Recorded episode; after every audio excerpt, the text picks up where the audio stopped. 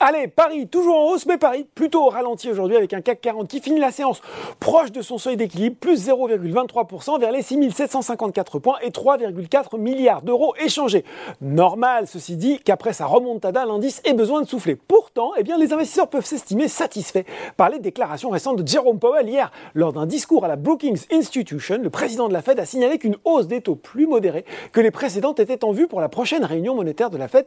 Ce sera le 14 décembre. D'ailleurs, aujourd'hui, l'indice Core PCE, le préféré de la Fed pour suivre l'inflation, a affiché plus 5% en glissement annuel pour octobre après plus 5,2 en septembre. C'est le signe que le pic d'inflation est peut-être bien derrière nous outre-Atlantique. Les indices américains, ben, eux aussi, ils ont besoin d'une pause après le mouvement de progression qui avait suivi hier les propos de Powell.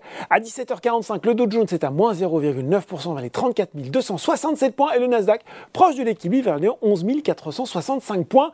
Le billet vert a lui aussi connu un petit coup de mou alors que l'euro remonte à 1,0480 si on regarde les valeurs en hausse à Paris, fort rebond pour Solution 30 qui caracole en tête du SBF 120 après 4 euh, séances de repli consécutives, il faut dire, et un plus bas de 50 touché hier à 1,75€. Le groupe qui a par ailleurs annoncé aujourd'hui qu'il avait déposé début novembre une première offre de reprise de certains actifs de Scopelec et confirme travailler actuellement sur un nouveau projet d'offre amélioré. Derrière, on retrouve Valneva et Sartorius Stedim. Ça va bien aussi pour Soitec et ST Microelectronics, les deux spécialistes des semi-conducteurs qui ont annoncé une coopération dans la technologie de fabrication des substrats en carbure de silicium. Ah oui, c'est précis. Hein.